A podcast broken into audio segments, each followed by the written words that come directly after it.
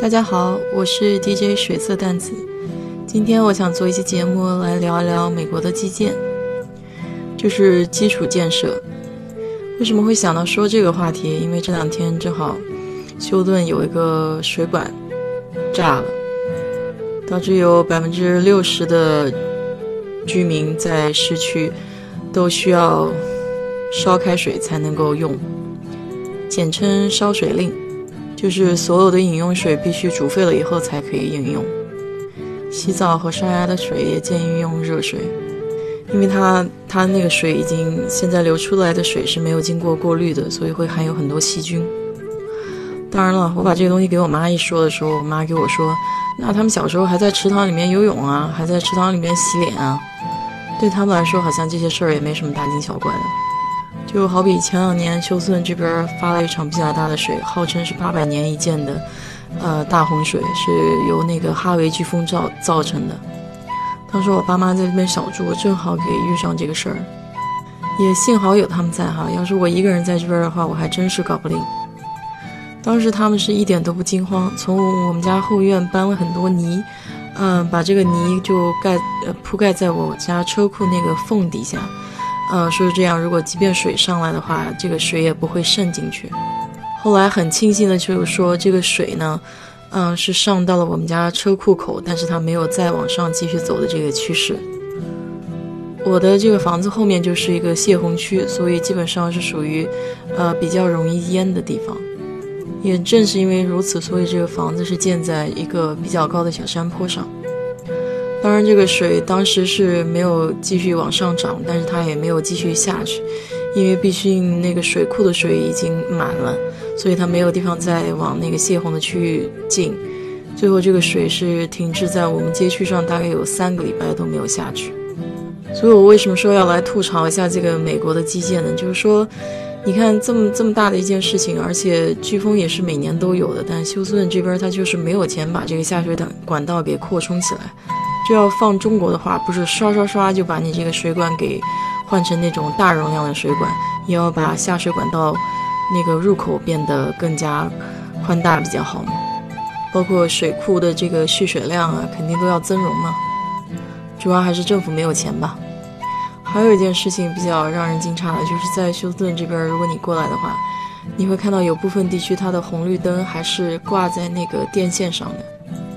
我有时候跟朋友在那边开玩笑，就是中国一个小县城，它的基建都要比美国这个第五大城市的休斯顿都要好得多。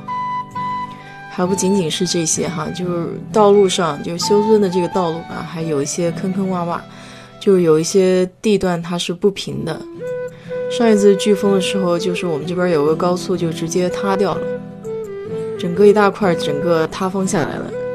导致这个高速入口那边就瘫痪了很长时间都没有修好，在这边搞一个工程的时间也是相当长的。就比如说你要修一条道路，我觉得有一条就是去机场的道路，可能我每一次去，每一次看都觉得好像它没有什么变化。那条路大概已经快修了五年了吧，我感觉。包括一直很火热的说从达拉斯到休斯顿要修建一个这种类似于高铁的这个。呃，火车吧，这事儿前前后后估计也聊了有五年多了吧，到现在还没有开始着手去办。大家都在那边逗趣说这是一个五十年的项目。当然也有基础建设稍微好一点的城市，就比如说达拉斯，因为相对于休斯顿来说的话，它还算是一个比较新的城市，所以你在达拉斯是很少能见到红绿灯挂在线上这种情况。而且道路基本也是非常的开阔，啊，高架也是新兴的，所以你能理解我从达拉斯搬到休斯顿这里来以后那种怅然若失的感觉吧。不过美国基建呢也有美国基建的好处，就是说美国它虽然这个工程时间长吧，但是它一旦建好了以后可能会持续的时间久一些。所以就是说，如果是中国的速度加上美国的质量，这个结合起来就是一个完美。如果你开车在美国境内自驾游过，你就会发现，其实美国还有很多可农用的地都没有用，有大片大片可耕种地，都还没有开发。但是你看中国的话，就基本上把能开发的基本上都已经开发了，而且美国的话，基本上平地比较多，中国呢山地会多一些。哎，歪一下楼哈，因为这个我想到上次我们家水管坏的时候，找人来修水管，啊，非常费钱，四百五十块钱帮我把那个接头给换了一下。这个水管呢，他会给你画一张图，就是有一部分呢，就过了一个节点之后，它那部分是归政府管的，然后基本上如果在那个节点以内的话，就是连接你家内部用水的这个水管这一部分是你自己负责的。在美国这边，你想找一个比较靠谱的水管工，或者说。帮着家里这个小修小弄一下的话，还是非常非常费钱的，所以有很多人能自己弄就自己弄了。所以在网上那个油管上，为什么有那么多的，一有那么多的视频教你在家里面怎么修理各种各样的东西，那么受欢迎，就是因为它这个人工费实在是非常的高。啊，回到这个基础建设这个，我不得不说，我每年回国的时候都觉得特别特别的惊叹。我们家门口的那个地铁线从四号线现在一直增增加到了十号线，而且就在这个短短的三年之内，中国速度真的是令人感到非常骄傲的一件事情。这人口多还是有人口多的好处的。美国这边的基础建设，如果你大致看一下的话，嗯，在德州这边哈，主要的都是墨西哥人在干这些苦活累活。也就是像我们中国的这个农民工嘛，从乡下进城来打工的这些人。但是在美国这边搞工程很好玩的，就是他不加班，他也是正常的跟这个上班的人一样，就是八个小时就下班了。所以你不要指望说是在晚上你还能看到有人这个加工加点的给你赶这个工程，周末也照样放假。